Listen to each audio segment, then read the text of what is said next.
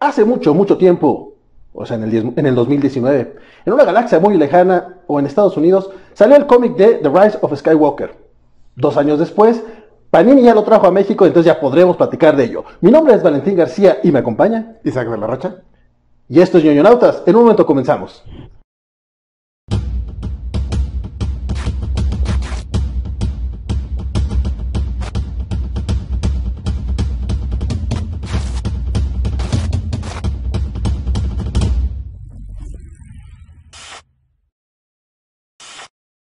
Pues bien, Valentín, yo creo que para a discutir de este cómic es importante discutir. ¿Qué opinas de la trilogía de secuelas de Star Wars? Ah, cabrón. De las secuelas, las de 2015 a 2019. Así es. Ok, eh, tenemos. La primera está bien, a secas. Mm. The Last Jedi es una chingonería. Y Rise of Skywalker es como. Me. Ok. Y ya en overall, pues no está mal. Nos presentaron un- una serie de personajes interesantes. Algunos los exploraron más que otros. El final, como que sí fue muy condescendiente con todos los fans. Trataron de quedar bien con todos. Sí, qui- qui- quiso caerle bien a todo mundo. Y eso hace que sea tan decepcionante. Pero expandieron el universo. Es más o menos lo mismo que pasó con, con las precuelas. Que podré decirlo, bueno, po- porque podrán ser muy malas. Pero ahora sí nos dieron como que una serie de personajes interesantes. Sí, que al menos, bueno, las precuelas creo yo que dieron un personaje interesante que fue el Obi-Wan Kenobi joven y un montón de personajes que después se volvieron interesantes en las caricaturas. Eh, yo en lo general me gustan bastante las secuelas. Force Awakens me gusta mucho, entiendo las quejas, pero creo que en conjunto con The Last Jedi funciona muy muy bien. Y Rise of Skywalker le he ido como que agarrando cariño de aquí. Pero también la ves cada seis meses. Entonces, todo, se le llama síndrome de Estocolmo. Sí. La verdad, la primera vez que fuimos a ver Rise of Skywalker, me enojé. O sea, a, mitad de la película yo ya estaba así de, sáquenme de aquí. ya, no, no, no la disfruté. A futuras vistas y... Mi esposa ya está muy acostumbrada cada vez que se estrena una película de Star Wars, sabe que es todo un ritual y que va a tener que estar conmigo acompañándome en cada paso. Te pregunto esto porque yo creo que eh, la percepción o tan solo el interés en este cómic depende mucho de tu interés en las secuelas.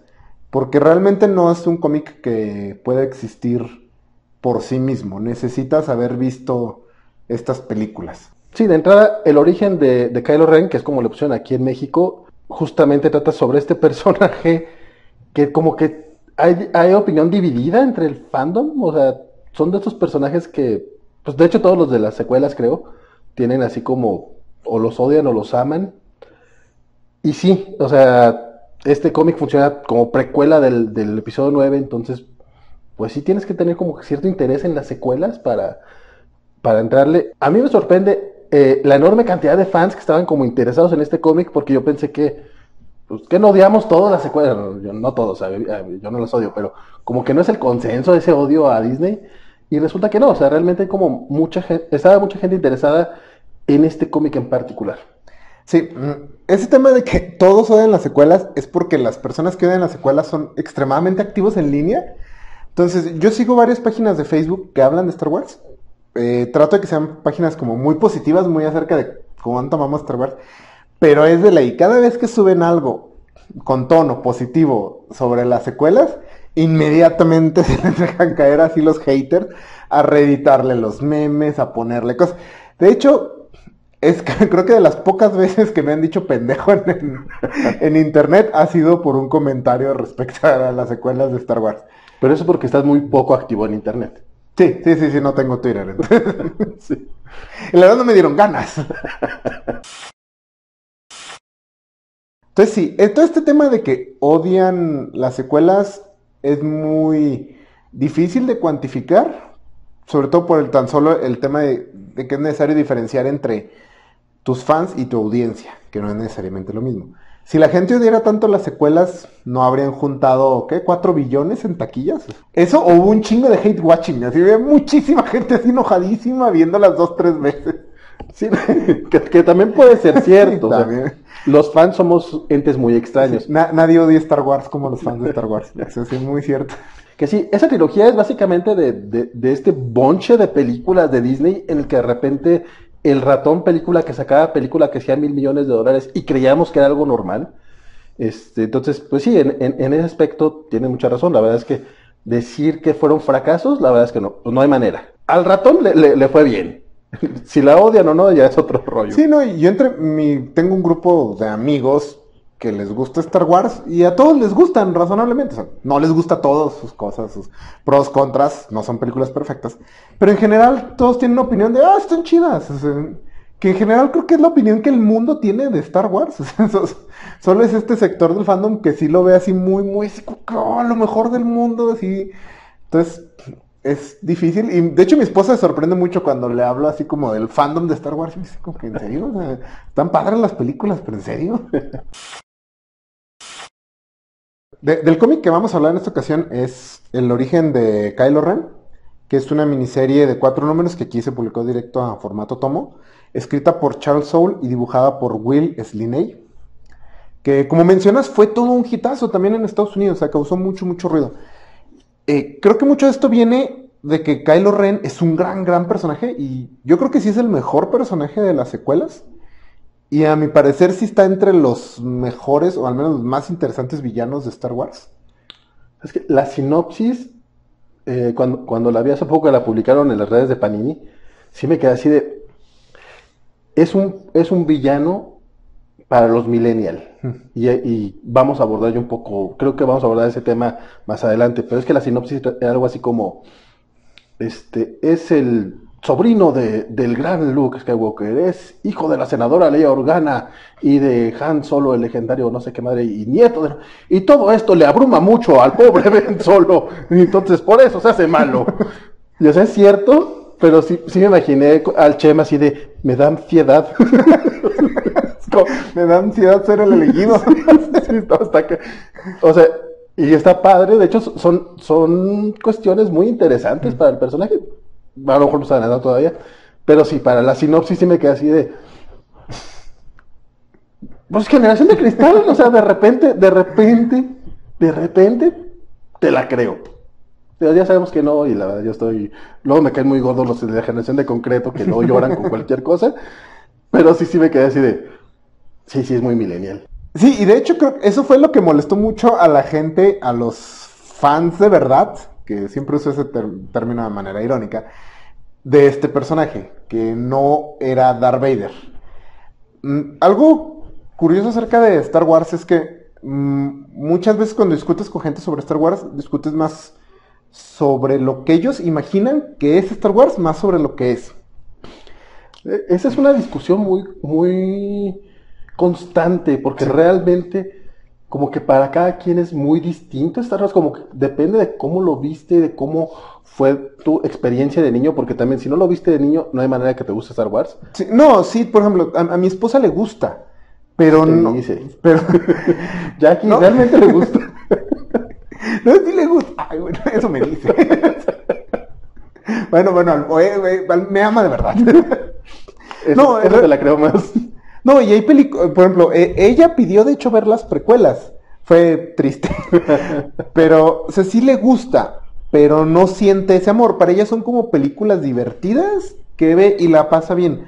Porque en general son buenas películas que están divertidas. O sea, no, no siente como esa pasión así que siente uno.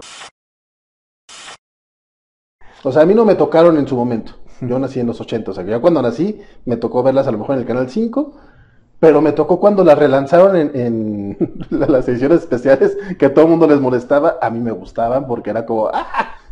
Se ve bien genial. Y ahora entiendo por qué se quejaban, pero no sé, igual me tocó verlas de adolescente, pero pues también, para mí a los 13, 14 años yo seguía viendo caricaturas de Disney, entonces para mí era casi como, si fuera niño. Neta, o sea, si, si no les gusta, no tuvieron infancia. Eh, Star Wars, algo que Star Wars no es, es una fantasía de poder. Es, Luke Skywalker no es un macho pateanagas. Es un niño confundido que está tratando de encontrar su lugar en el universo. Y eso es como la constante en todos los protagonistas de Star Wars.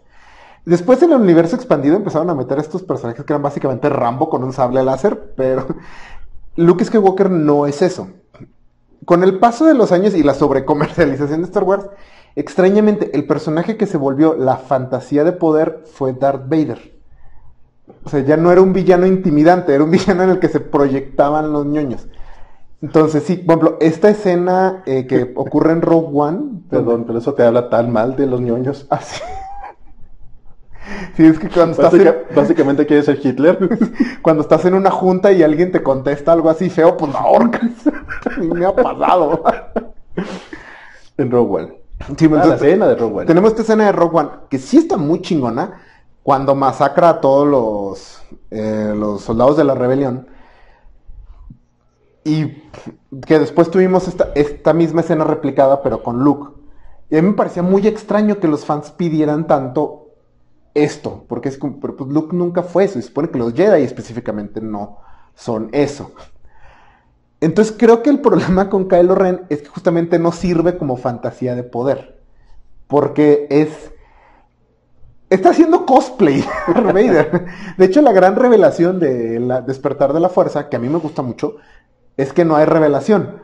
No está desfigurado, no necesita la máscara para respirar, es un tipo normal que en serio, en serio quiere ser Darth Vader. Sí, y eso y, e- y ese es el payoff tan bonito en Last Jedi cuando destruye el casco, que va creciendo el personaje y de repente en la tercera es como, bueno, hacemos el casco otra vez. Sí, porque el casco vende. Sí, pero, pero fue por los, bueno, ya. Entonces, eh, yo creo que de ahí viene mucho el problema con del enojo de los fans con Kylo Ren, que no es tan cool como nos gustaría. Es un personaje más complejo. De hecho, pues todo su arco es que él quiere ser Darth Vader y en serio no le sale. Le da ansiedad, ya lo, ya lo vimos. O sea, realmente es, es este perrito que está así todo. Sí, porque todos le dicen, serás el mayor Jedi de todos los tiempos. Y luego por el otro le dicen, serás el mayor Sith de todos los tiempos. Y él dice, ya déjenme en paz. Entonces, Todo eso para. si eres de los que realmente Kylo Ren te desagradan las películas, este cómic no creo que ayude. Porque sí es como cuatro números de él diciendo tengo ansiedad. Bueno, bueno, ya, ya creo que ya no- estamos que nos surge por entrar a discutir lo que le pasa a este amigo. Es difícil el tema de los spoilers porque ya sabemos a dónde va todo, pero bueno, vamos a, a dar nuestra reseña con spoilers. Así en términos generales, ¿qué te pareció este cómic? Sin spoilers. Sin spoilers.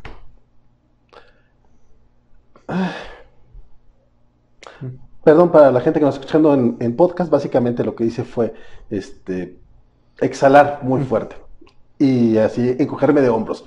Eh, no está mal el cómic, o sea, es que justamente eso era lo que, lo que quería decir hace rato.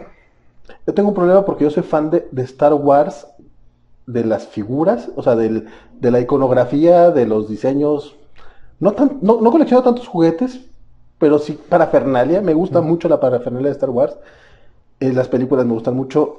Las series animadas no las he podido seguir. Las novelas, creo que no he leído nunca. No, no, no he leído una sola en la vida. Y los cómics, batallo mucho para entrar. Entonces, con, yo, yo, yo, yo, he llegado a la, a la conclusión de que yo no soy fan de Star Wars. O no soy un verdadero fan. Me gusta, me gusta Star Wars, lo disfruto bastante y sí, un poquito más arriba de lo que a lo mejor Jackie, que ya la veo de grande, pero como que hay, hay- hay cierto nivel. Y este cómic tuvo ciertos momentos de que me recordaron por qué no me gusta ver Star Wars fuera de las películas. Aunque termino odiando las películas, algunas, el episodio 2. Este, Razonable. aunque me agrada el- el- el- lo, lo que va pasando con, con Kylo Ren, el cómic afortunadamente se lee rápido, pero para mí fue un gran me. A ti supongo si te gustó. A mí me gustó mucho y hasta me sorprendió un poco. Eh, Charles Soule se ha convertido como en el escritor de Star Wars en, los- en lo que se refiere a los cómics de Marvel. Y la verdad entiendo por qué ha hecho en general muy buen trabajo. Y me parece que aquí hace un muy buen trabajo, sobre todo en la situación en la que lo pusieron. Porque esta, este cómic se ubica en medio de una trilogía que estuvo muy improvisada. Que por si no tenía una dirección. Sí, entonces, yo, argumento que el problema de la trilogía no es que esté improvisada, pero ciertamente dificulta mucho hacer material que se ubique entre las películas, porque ¿a cuál te vas? ¿A qué visión persigues? Y aún así creo que hace un gran trabajo en explorar al personaje de Kylo Ren como lo habían estado desarrollando y darnos un retrato de un villano bastante complejo, bastante trágico y bastante patético en el buen sentido, creo yo. En ese aspecto creo que sí cumple. Sí, yo también, para mí Star Wars lo ideal es medio audiovisual, o sea, películas, series animadas. Después de ir a los cómics, las novelas, solo he leído la de la primera de The High Republic. Me gustó, pero en general, para mí Star Wars sí es como muy visual. Me gustan mucho los diseños de este mundo y es como donde prefiero. Eh, he leído varios de los cómics. El universo expandido no me gustaba mucho. No, no, no le tenía mucho ese amor. Ah, pero hay gente que para ellos ese es el canon. Mm, Es que el universo expandido sí es muy, muy, muy fanfiction. O sea, por ejemplo, la primera novela, así cómic, bueno, no es novela, perdón, el primer cómic que continuó es el de Imperio Oscuro, donde regresa el emperador, pero ahora es joven y puede pelear con Luke Skywalker, que es la misma trama del, del- retorno del Jedi, pero más. De hecho, el emperador regresa tantas veces que la última vez que le regresa lo mata Han Solo, ¿En dónde? ¿En, Imperio Oscuro 3. ¿En serio? O sea, no me lo sabía. Sí, Han Solo llega y le dispara por la espalda. ¿Y le sorprende el final del, no- del episodio 9? Sí, lo que es el episodio 9, eso es el... Perdón, es que ahora sí, Han disparó primero. Entonces sí, a, a mí por eso no me gusta mucho el universo expandido. Sí hay historias que me, me gustan, me encanta Star Wars Legacy de John Strander. Creo que es muy buena, pero también lo que hace es básicamente repetir la trama de la trilogía original, pero es muy buena. Pero sí, es mucho eso, es mucho el fanfiction así. Todos tienen poderes así súper excesivos. La tormenta que, que hace Palpatine en el episodio 9 es una tontería para lo que pueden hacer algunos de los Sith del universo expandido. Y eh, suele ser, los cómics Star Wars solían estar en eso o completamente canon innecesario. Básicamente artículos de Wikipedia. Eh, creo que este hace muy bien el trabajo de complementar las películas. Digo, no, no está diseñado para existir de manera individual. No se lo puedes dar a alguien que no conozca Star Wars y lo va a disfrutar. Pero creo que funciona bien como una historia en sí misma. Agrega a las películas sin darnos más información de la necesaria no resulta engorroso, así que digas, sabes que ya me están explicando cosas que ni me interesaban. No, lo que sí es que es una lectura muy rápida. Sí, sí, también sale muy bien. Entonces, vamos, no sentí que perdí mi tiempo tampoco. Nada más fue así como, ok, fue una historia más. Ese es, mi sentir con gran parte de los cómics que leo de, Star Wars. Por ejemplo, me tocó leer también este del el one shot de Boba Fett y el de Jango Fett que salió hace poco de Panini. También son historias que si las lees están bien, pero tampoco es como, uy, qué bruto. Sí, y eso mm, creo que sí, tristemente es mucho por diseño. O sea, muchos de estos cómics. También por el hecho de que existen como en medio de un sándwich de continuidad, eh, pues no pueden lograr mucho. Algunos cómics logran escaparse de eso. Te digo, mencioné algunos del universo expandido, creo que de la nueva continuidad. ¿Cuál, ¿Sabes cuál sí me gusta? El de, el de Taji Bing estuvieron aquí. Ah, está divertidísimo. Ah, ya sé cuál es. Sí, es el. Pero bueno, ese sí es como algo completamente diferente. Por ejemplo, creo que la, la serie de Darth Vader, por ejemplo, creo que es muy buena. Y me gustan las que siguen personajes que no son muy importantes en las películas, como la de Doctora Afra. Esa también es bastante buena. La de Poe Dameron también está muy, muy, muy buena. Entonces, sí batallas por eso. Por ejemplo, la serie principal de Star Wars, la que sigue a, a Han, Luke y Leia, es una serie increíblemente bien hecha que no es muy interesante.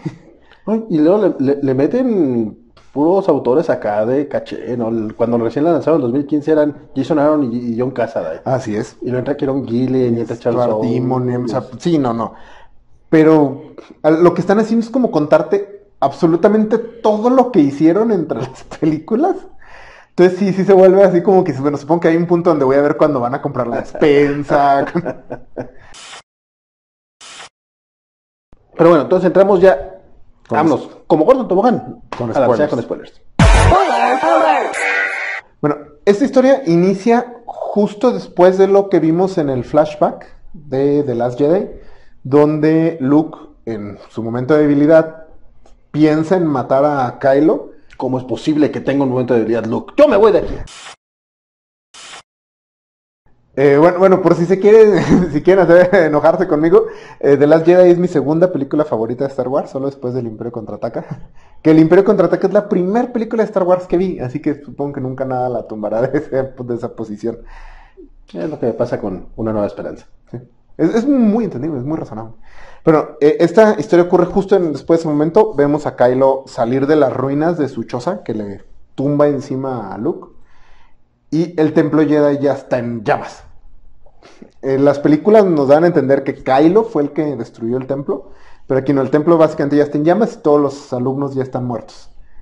Entonces, en ese momento llegan tres Padawans que se encontraban fuera del templo y ven a Kylo y como que pues empieza, básicamente empieza como una persecución. Sí, fíjate. que, eh, ahí, empecé. Bueno, eh, realmente empieza con este flashback de los, de los Ah, caballeros. los Ren, caballeros de... de- haci- haciendo todo un. una masacre. Una masacre. Que fue lo que a mí me. Esas páginas. Digo, na- nada más porque tenemos que leerlo, pero neta, con esas páginas yo sí me hubiera salido de. "Ah, Ya, ya no sigo leyendo esto. Mm. Porque una de las cosas que me esperan mucho es el exceso de mitología que le quieren meter a todo Star Wars. Es como, no hace falta, son nomás naves y sables de luz para mí.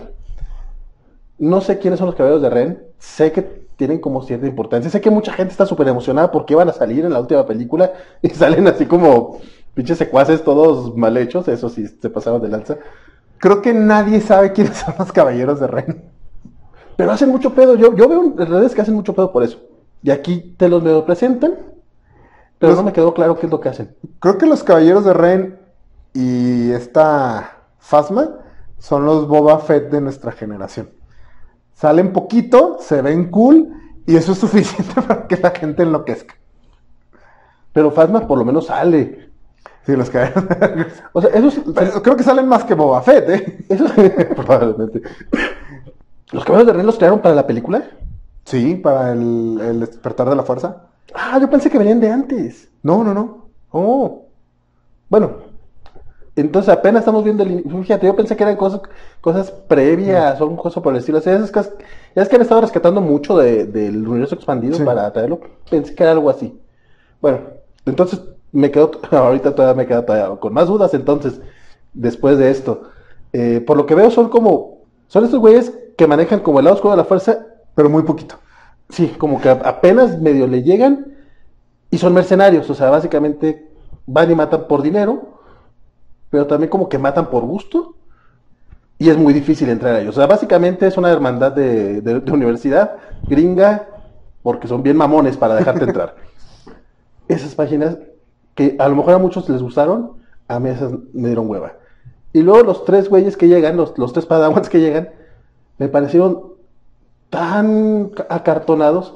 Mira, él es el buena ondita, él es el que, él- ella es la que está toda enojada con la vida, y él es el, otro güey, es el otro. Ya sé lo que es lo que es el otro güey, es como, que, que es como filósofo, ¿no? Una cosa por el estilo. El buena El calamari. El que, no un calamari. Sí, sí, porque el buena ondita es el que, el casi El que es novio su de amigo. que- y que aparte, ah, yo no sabía que Kylo Ren era como, ¿es bisexual? Porque, Que yo sepa, ¿no? porque aquí hay mínimo indicios de que hay algo ahí entre esos Sí dos. está un poco codificada de esa manera la, la relación entre ellos dos. Disney no va a confirmar nada de eso, aún en cómic con un personaje así de, de importante. Pero sí, sí está codificada de esa manera. Eh, habría que preguntarle a, no sé, a alguna persona. A Charles Soule. Sí, a alguien, pero este. A mí me gustó la relación entre ellos. No, no, no tengo problema con su relación. Tengo problema con los personajes todos acartonados. Sobre todo porque todo, todo el viaje de Kylo Ren sí está interesante. Pero esos tres güeyes como que realmente Soul los utiliza, no los utiliza, no, los utiliza como personajes, sino Sí. como recursos literarios. Eh, de, sí, de hecho, creo que eso sí es un poco un problema en este cómic. Eh, muchos viene de lo corto que es. Bueno, aquí está una de mis quejas, que creo que este cómic debe haber durado más.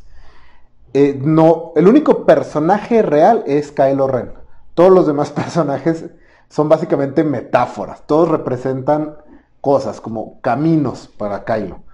Entonces representa el, el lado de la luz. La Padawan enojada representa como su lado Jedi que lo está presionando. los caballeros de Ren representan el lado oscuro, o sea. No. Entonces, sí, eso creo que sí es un problema. Es parte, es como necesidad dentro de la historia.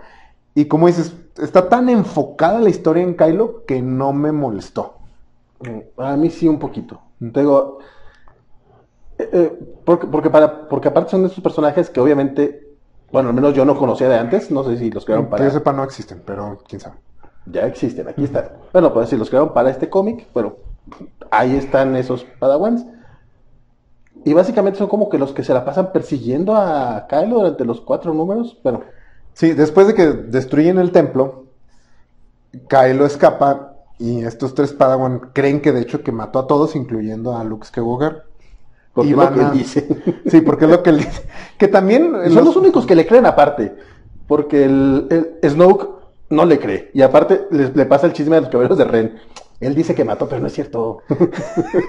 no creo que haya matado a Luke. De hecho, la, el cómic te da a entender que el que destruyó el templo fue Snoke.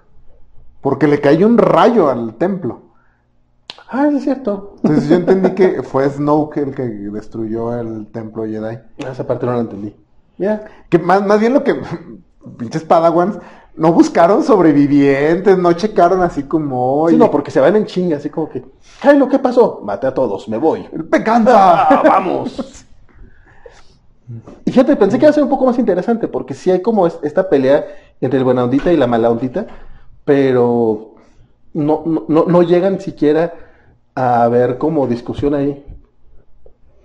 No creo que el hecho de que sean solo cuatro números sea el problema, más bien es, el, es la narrativa actual, porque mira, esto Chris Claremont en un número te lo hacía. sí, y te ponía más cosas. Sí, en eso tienes razón. este, pero básicamente, ah, lo, que me, lo que me gustó mucho es saber que Snoke ya, ya, estaba ejerciendo presión sobre, sobre Kylo Ren. Mm. No recordaba si, es, si ya, ya sabíamos eso, que desde entonces ya había esa relación. Porque Snoke aquí todavía ni siquiera es el líder supremo, todavía está como este, manejando sus fichas. Incluso hay un momento en que le habla al general Hawks. ¿Y ese güey quién es? No, tranquilo. O sea, como que apenas está armando. No eres mi único amigo. No, de hecho, me, gustó mucho la presentación de Snoke aquí porque se ve tan buena onda, tan relajado. Trae hasta su, su como gorrito hippie y vive así como en un jardín espacial. Lleno de plantas. Sí, así como, no, yo soy súper buena onda. Y sobre todo, ya que viste las películas, pues sabes que esto es una actuación. O sea, ya lo viste en The Last Jedi, que es bien mamón con Kylo, con su bata de Playboy y todo este show. Entonces sí me encantó porque es realmente seductor, no en el, tono sexual. Porque aparte sí estaba feo ya, ya estaba deformado. Sí. También me encanta la mención de que fue Luke el que lo deformó. A, a mí eso me gusta mucho de Star Wars, este tipo de menciones a un mundo más grande pero que no necesariamente tengo que verla el día que Luke lo deformó. O sea, tú. Porque eso después va a ser un one shot. si es un one shot está bien, ojalá no una trilogía. Güey, tuvimos la tercera película de La venganza del Sith simplemente para que nos dijeran cómo había eh, cómo le habían puesto el traje a Darth Vader. Bueno, tuvimos la trilogía, ¿verdad? Nada más para explicarnos No, yo vi gente pidiendo que debían hacer una trilogía de Snoke. ¿Por qué? O sea, es un nazi espacial estándar. Pero sí, o sea, me, me, gustó y creo que es la mejor manera de usar a Snoke y creo que es la mejor manera de usar al emperador también cuando lo usaban, que es esta figura misteriosa que brinca entre amenazante y eh, seductor es la palabra, o sea, así como que dices, pues sí, sí entiendo por qué se unen a él, por qué lo siguen. Entonces, me, me, agradó bastante esa escena. Y cómo lo comparan con Luke, que es una, que aquí es como una figura muy distante. No es eh, malvado ni nada, pero es como para Ben una figura muy distante. Que sí lo trata mucho como, ay, sí, como mi alumno. alumno eh, estrella, le dicen varias veces, ¿no? Sí, sí, pero que no lo trata como su sobrino, no lo trata como... O sea, él recibe toda esta atención, pero como que no recibe cariño. Y Luke, para este punto, pues Luke, bueno, mucho del arco de Luke en la en The Last Jedi es el hecho de que Luke se creyó su propia leyenda. Entonces aquí hasta cuando lo ves pelear con los caballeros de Ren, pelea súper mamón, haciendo sus movimientos estos exóticos y así. Entonces sí, es ese, es Luke el héroe legendario. Entonces me, gustó mucho la, cómo presentan a estos dos maestros de Kylo. y cómo hacen comprensible que Kylo siga a Snoke. Porque aparte, Snoke le habla desde que está bien chavito. O sea, la, la escena hasta donde conocen a los caballeros de Ren, pues, Kylo se ve, bueno, Ben solo se ve bien chavito. Sí, está co- como, unos 12, 13 años, ¿no? Apenas, que apenas está empezando su, su curso de Jedi. Sí. Fíjate, eh, justamente eso que mencionas, a lo mejor a muchos les gustará. Mm. A, a lo mejor este cómic sí le gusta a Jorge para que vea al, al Luke Skywalker que quiere ver. Pero sí es cierto, como tú dices, se ve hasta mamón en Sí. la manera en la que presentan a Luke. Probablemente habrá gente que lo quiera ver así, tal cual. Pero fíjate, es- esos- esa, esa manera en la que trabaja todo con flashbacks, a mí no, no me gustó mucho. Eso es totalmente personal y nada objetivo, pero es como, tenemos cuatro números y, y en dos te lo cuentan como en flashback, más o menos como en las series cuando tiene, bueno, no es cierto, incluso en los cómics, en este cómic tal cual, tienes pinche cliffhanger acá todo, ah, va a estar bien perro y el que sigue es, ah, bueno, ya pasó todo, déjame te cuento cómo sucedió. O sea, literal es la pelea con sus compas Ah, en sí, el templo, sí, es la- así, es como, va- vamos a tener una pelea bien fregona, y cuando empiezas el otro es como ese pequeño momento en el que, yo sobre todo leyéndolo en tomo, pues, Mm. o sea, a lo mejor tiene cierto sentido en una entrega mensual, que, ay, para acordarte en qué ibas, pero no, te quedaste justamente en el, en el rollo de la pelea, y no, no, no. Vamos a platicar tantito, ya vimos que ya ganó Kylo Ren, o sea que viene medio maltratado, pero ganó. Mm. Y ya sabemos que ganaba, pero de todas maneras, la pelea, la pelea. Sí, también es, es un elemento narrativo que no me gusta mucho cuando lo usan. Eh, no recuerdo ahorita una ocasión en la que lo hayan usado bien, pero en general no, no soy muy fan de eso. Pero sí, también es como más cosa personal. No creo que a tanto les moleste porque veo que mucha gente lo usa. Sí, es un recurso muy, muy, No muy, muy recurrente. Tarantino. Pero viendo la parte de que a lo mejor Kylo se sentía como no querido por el tío, yo la verdad, más bien creo que es cuestión de que él mamón. Mm. O sea, porque mm, va- varios le dicen, güey, pues tú eras el, el consentido de aquel. Justamente esa pelea con los caballeros Ren en el pasado, sabemos que es Luke llevándolo. Mm. O sea, y todavía, le- todavía sí le avienta dos que tres palabras. O sea, vamos, o sea. No sé, yo siento que son también básicamente lo- lo- todo- todos los problemas internos que trae Kylo, que es que, que él mismo no se sentía como digno de amor, o a lo mejor quería más amor, pinche vato mamón. ya me cayó gordo, no, espérate, ya, dos, dos veces. El... Sí, es. Es. A mí Kylo Ren me gusta mucho. O sea, es un personaje muy interesante. En parte porque claramente tomó las decisiones equivocadas. O sea, como dices, o sea, su tío lo amaba. Y sí, fue al alumno que se lleva y todo. Luke a lo mejor no sabía cómo mostrarlo. Pero claramente lo quería. Sus padres claramente lo querían. Aunque estoy seguro que Han Solo no era el mejor padre del mundo. No, no, no hay manera que lo fuera. Sí. Y leía, pues seguramente le interesaba más la política y andar organizando rebeliones y todo eso. Y aparte, la presión, o sea, que sí, muy seguramente, pues hay un momento donde los, los otros Padawans lo dicen. O sea, es el, el sobrino de Luke Skywalker y el hijo del mejor piloto de la galaxia. O sea, sí realmente entiendo como esta presión, sí lo puedo haber quebrado, así como que, bueno, y si yo quiero ser granjero, ¿qué pasa?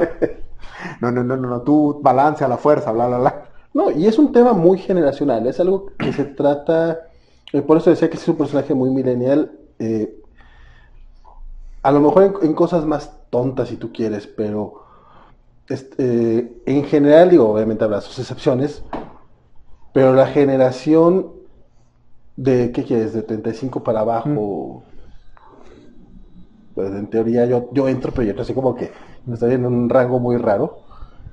Pero esa, es esta generación que en general tienen malos sueldos, con, que tienen eh, eh, cosas que, pues, no sé, el costo de las casas y cosas por eso es mucho más alto, y que todo el mundo espera que lo, que lo logren, aunque no es como tan fácil como en años anteriores. O sea, están estos memes, ¿no? Del, del papá que, que a los 35 ya tenía como dos casas y siete hijos y a todos los mantenía bien y todo el pedo. Y ahora tienes que tus perros y va y medio los mantienes. Yo ni perros tengo. Este, eh, vamos, es, un ejemplo muy realista, obviamente tras, pues al tema de, Star Wars, que justamente es esta presión generacional que se tiene. Y puedes entender, o sea, sí puedes empatizar con Kylo Ren. Entonces sí, es, es un tema muy generacional y creo que es un tema que toda nuestra generación está conflictuada consigo misma. O sea, queremos ser fantasías de poder, quere- queremos ser Goku, pero somos Kylo Ren. Ok, esa, esa- esa no la había visto, pero, pero es cierto, lo, lo ves en Facebook todos los días. Eh, lo- la otra cosa que me, me gustó mucho de esta serie es que la moralidad en Star Wars, sobre todo cuando tiene que ver con la fuerza, es un switch más que un espectro. O sea, solo, solo hay bueno y hay malo. Eres bueno hasta que alguien te activa el switch de malo y... Como, como el muñeco Krusty. Sí, ándale. Es lo que pasa con Darth Vader al final de la otra. Ah, es que lo tenían en malo. Cierto. Sí, o sea, cuando Anakin se hace malo, o sea, se hace malísimo. No, no es un lento descenso. No, No, no, mata niños. se deschaveta otra vez. Que a todo el mundo se le olvida que ya había matado. Es cuando son niños tercermundistas. Había niños y mujeres entre los dos Ken Raiders. Que yo me refería a esos, no sé por qué tú no pensaste en eso. No, pero es que a, Pat, a Padme no le importa tampoco. De hecho, Padme. Entonces, bueno, yo. A mí no me gustan las precuelas de Star Wars. No me gusta el arco de Anakin. Eh, posteriormente han hecho muchos malabares para justificar por qué se hizo malo. O sea, creo que muchos escritores, entre ellos Darth Soul en su serie de Darth Vader, creo que hacen un muy buen trabajo en hacer a Anakin malos, en hacer más humana su transformación en Darth Vader. Las películas, en mi parecer, hacen un pésimo trabajo. Todavía a la fecha no, no sé por qué Anakin se hizo mal y cuando le pregunto a la gente nadie me sabe decir. Todo el mundo me dice, no, es que es por, salvar a Padme, sí, pero ¿qué tenía que, ¿por qué tenía que destruir el templo Jedi? No tenía nada que ver con salvar a Padme. Y Anakin no parece saberlo, porque al final dice, traje paz a la galaxia. ¿Qué, ahora es política tu motivación? ¿Desde qué horas te interesa? Che mocoso.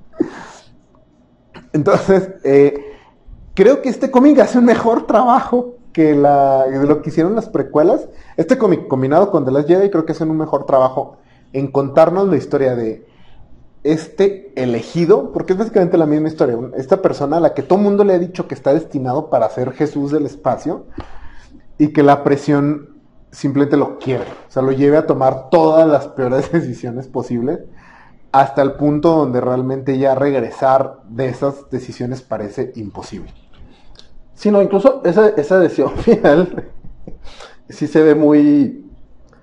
Esa decisión final sí se ve muy. muy hecha por. Uy, nuevamente, por la presión social, pero sí se ve así como que. Hay como un chiste que ya llevaste muy, muy lejos y como que ya, ya se te da pena decir, güey, no es que no era en serio. O sea, es que así iba, ¿no? Así como que, ¡ay, ya lo maté! Bueno, pues ya ni modo, soy el nuevo caballero Ren. Es como, güey. Sí, y de hecho creo que es lo que lo hace muy trágico, que y muchas de esas decisiones ni siquiera las toma él. Son, por ejemplo, él, él, pues acaba de, eh, hasta donde él sabe, acaba de matar a Luke Skywalker. Entonces llegan los alumnos y él les dice, trató de matarme y lo maté. No, que no, que no sé qué, que tú. Y él se pone así como en la postura de chinga, pues si les estoy diciendo, soy un adulto, porque no me creen? y luego tiene esta, la pelea donde mata al primero de los Padawan, que también es, está peleando y va, parece que va a matar a una, la tira como de un acantilado y la salva para que no se mate y él ataca al otro, entonces le avienta la espada y lo mata. Entonces, pues él lo hizo por defenderse. Y así continúa la serie donde cada vez son como que cuando su amigo novio que parece que lo va como a poder rescatar del lado oscuro y que el caballero de Ren lo mata. Y dices, ah. Pero no parecía que lo fuera a rescatar. No, porque de, de hecho, Como que ya estaba muy convencido de que, no, no, ya dije que me iba a venir para acá, güey, ya no puedo No. decir que no. el, eh, aquí es lo interesante. Eh, Kylo se escapa de los Jedi porque le. Como que esta mentalidad de grupo sí lo estaba medio sacando de ¿no? Como que. Los Jedi son como un culto. como que son cool, entonces nadie lo nota. Pero sí son como un culto. Sí, no, como, como los líderes, los de, los de, los de Homero, cuando, cuando lo ponen así en, una, en una rueda, así que están todos este, en un círculo y todos empiezan a insultar a Homero. Y que estás gordo. Ay, sí, estoy un poquito pasado de peso, que no lo pueden romper. Así, o sea, como que entre todos. Porque sí es cierto, básicamente lo que hacen es echarle un montón. Nada más este, el amigo obvio es el que ni siquiera. eh, básicamente como que, güey, la cajeteaste, pero vamos a ver cómo lo resolvemos. No, y él le dice, es que no tienes que ser, o sea, no tienes que volver, ni- pero tampoco te vayas con eso, sé quién tú quieras ser, es lo que le dice. Que es algo raro. como Barbie. es lo que Barbie nos dice a todos. Sé lo que quiera hacer. No, y es. Hasta aquí creo que funciona también muy bien la metáfora de esta persona que cae básicamente en una ideología fascista de ultraderecha. Que su sistema de soporte se colapsa y busca soporte en el grupo. O sea, que hace lo primero unirse básicamente a una banda de motociclistas. que hace. Porque sí, ya no tiene nada. Esos son los caballeros. güey. Sí, eso. Los hijos de la anarquía. Entonces sí, es o sea, lo, lo, por ejemplo, en, en los estudios te dicen que muchas de las personas que caen en este tipo de ideologías suelen ser personas que acaban de perder su empleo, que por a lo mejor por temas de adicción a otra casa perdieron a su familia, eh, que recientemente acaban de pasar por divorcios, perdieron su sistema de soporte. Entonces inmediatamente que buscan pues unirse a un grupo, una banda, una pandilla. Entonces, todo esto de ah, vamos a vestirnos todos iguales y todo te hace sentir parte del grupo. Y es lo que Kylo Ben tiene en este momento. O sea, no sabe quién es, entonces dice, bueno, no sé quién soy, pero pues no necesito una personalidad si ellos me la dan.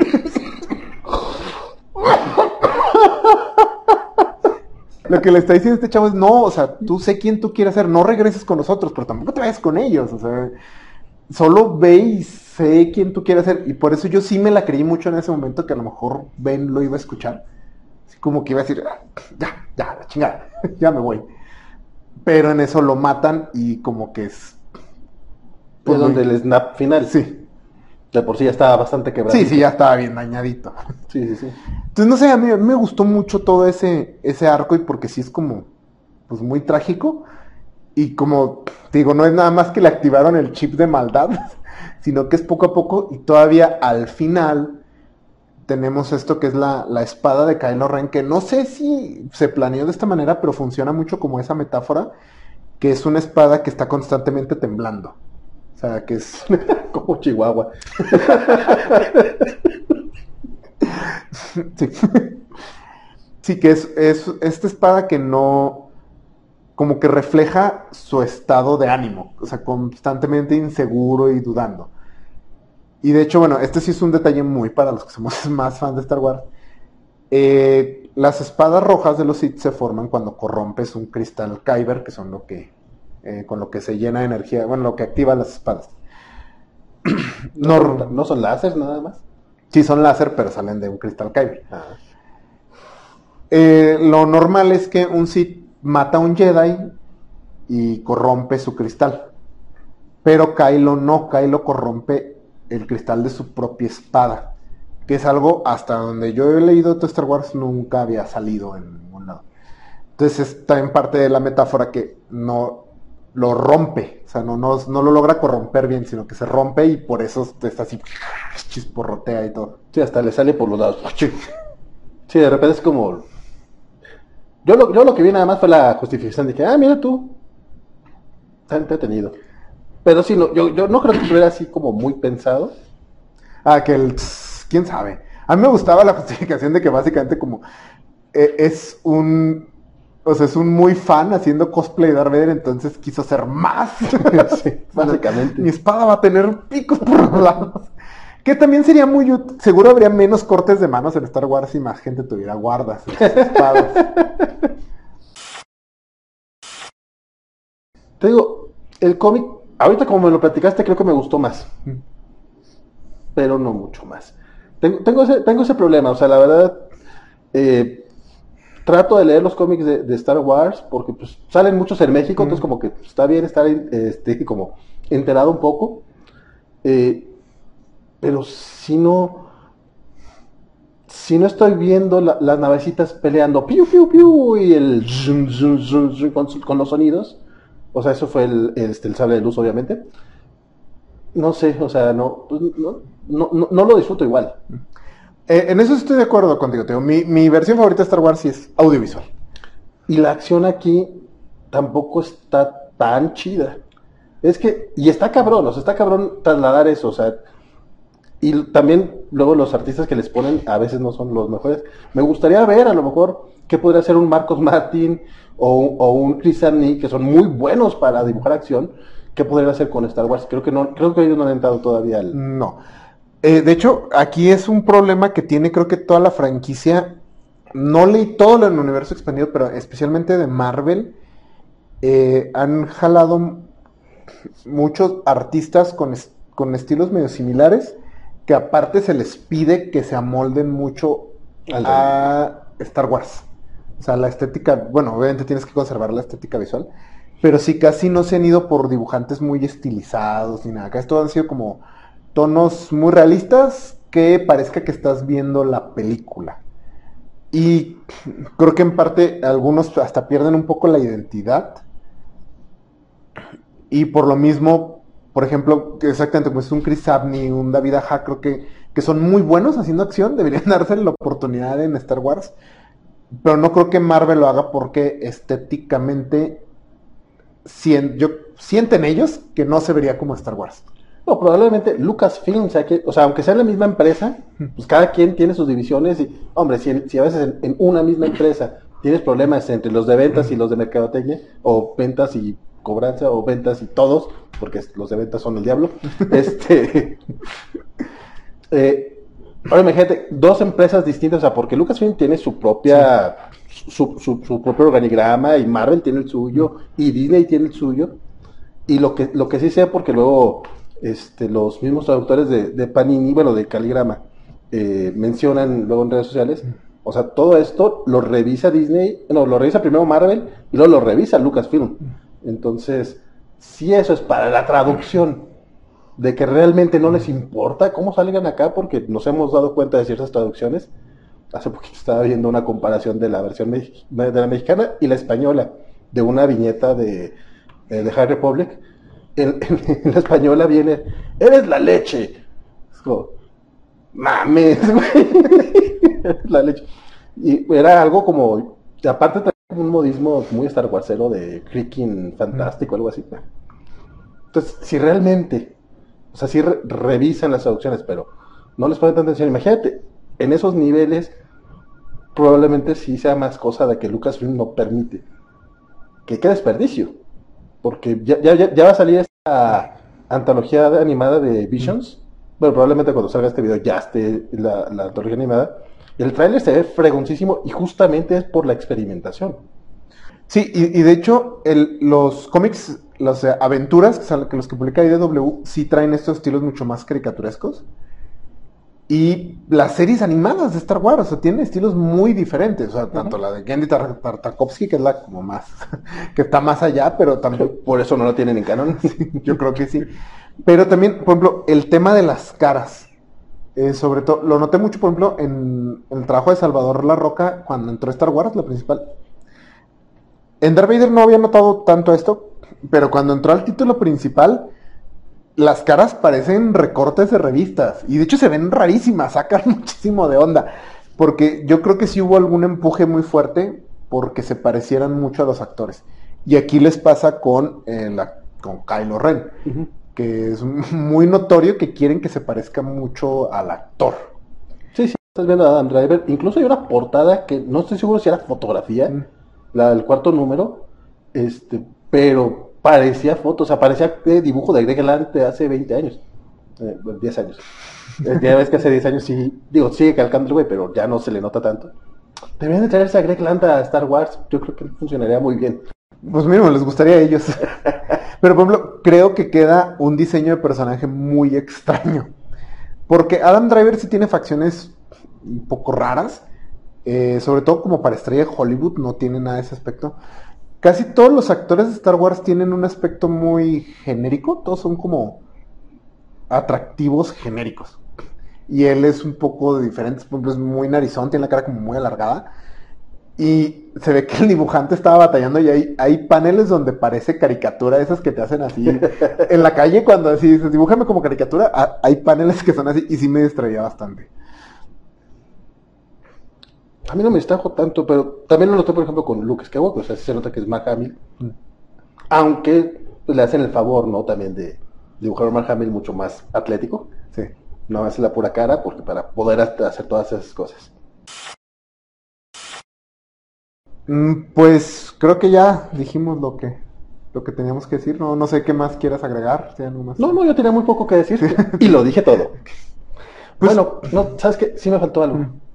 Nada más quiero decir, chingue su madre Zack Snyder. Ya.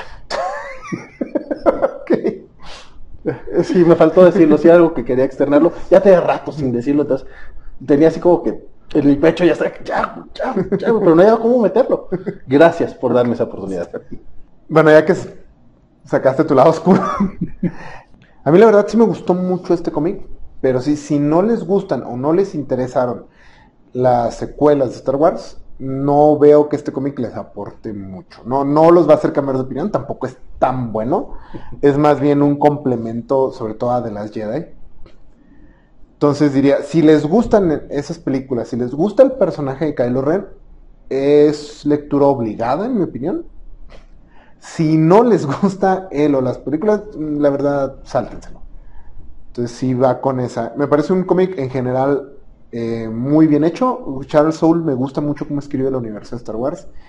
El dibujante creo que hizo un trabajo bastante correcto, bastante competente, pero sí le falta. Que también ahorita no me viene a la mente un dibujante que logre hacer duelos de sable láser así muy muy bien, pero creo que es un trabajo adecuado, correcto, pero no es uno de los dibujantes que yo diría "Ah, que ojalá le den otro proyecto pronto. Sí, no, a mí me pareció un artista, pues, de hecho a mí, a mí me agradó el arte, o sea, me pareció que, que, como mencionaste, es bastante competente, nada, nada destacable tampoco, no me molestaría si le dieran trabajo, o sea, Mm. por ejemplo, si, si vuelve a salir, que así se me figuran los cómics de Star Wars en general, entonces como que, güey, seguramente él va a estar, porque así son los cómics de Star Wars. no, no, no, no lo evitaría, pero tampoco lo seguiría. Sí, sí, sí. Y en cuanto al cómic, eh, no estaba mintiendo, ¿eh? La verdad es que lo leí, me quedé así como, ah, está bien, o sea, es como algo que ya más o menos sabíamos, o sea, como que no, yo, yo sentí que no me aportó gran cosa. Eh, después de tu comentario digo, ah, a lo mejor está más bueno de lo que creía. O sea, ok, le vi ciertas luces distintas. Yo tampoco es como que, uy, qué bruto. Yo, digo, a mí, a mí me agrada el personaje de Kylo Ren. O sea, me, gustó cómo lo fueron llevando en las primeras dos, películas. Este, no sé si sea así tan obligado, a menos de que seas muy fan de Kylo Ren. Que también no soy muy fan de Kylo Ren. O sea, me gustó, se me hizo padre, está chido, ah, está ahí. Pero fuera de eso, pues sí, com- complemento, pero yo sí, a lo mejor resaltar nada más el hecho de que en la edición nacional, que cuesta 109 pesos, Sí. esta es muy, muy económica, o sea, te cuesta lo mismo que la grapa gringa, básicamente, o sea, la grapa gringa te cuesta 100 baros, 120, entonces aquí tienes el, el TPB a un gran precio, El- la traducción, pues también está, A mí me parece muy buena. o sea, está bien, es de, es de Cachua, creo, ¿no? no recuerdo nada. si no estoy mal, es de Ricardo Cachua. El único problema a lo mejor va a ser tratar de conseguirlo porque luego es como medio dificilillo ya lo de Panini, si no es a través de la tienda en línea o de Amazon, este en muchos lugares ya no hay Sanborns y a, vos- y a muchos lugares ya no llegan los cómics, entonces si no hay tienda Panini en tu, en tu ciudad, a lo mejor es un poco difícil este, conseguirlo, pero fuera de eso se me hace una gran opción, bastante económica y la verdad, yo creo que ya los que siguen los cómics de Star Wars probablemente ya lo tienen en su colección. Este, pues bueno, eh, recuerden, síganos en lacovacha.mx. Ahí tenemos eh, sobre todo los, los programas que estamos este, haciendo semanalmente. Ahí este, tenemos su, su post respectivo. También eh, subimos reseñas, algunos artículos por ahí para que le echen el ojo, algunas noticias. Y también estamos poniendo cada mes los lanzamientos que hay para las distintas este, plataformas de streaming, que va a ser algo que al parecer a la gente le gusta mucho saber que viene. Lo malo es que lo- las plataformas no, no te dicen todo lo que viene, entonces están algo incompletas, pero está con la información hasta el momento en que se sube eso. Este, mi nombre fue Valentín García, espero que lo siga haciendo la próxima semana, que hablaremos, ya veremos de qué hablamos. Isaac de la Rocha, y recuerden, The Last Jedi es tal vez la mejor película de Star Wars. Estoy de acuerdo con eso. Sí, qué bueno. Nos vemos. Es-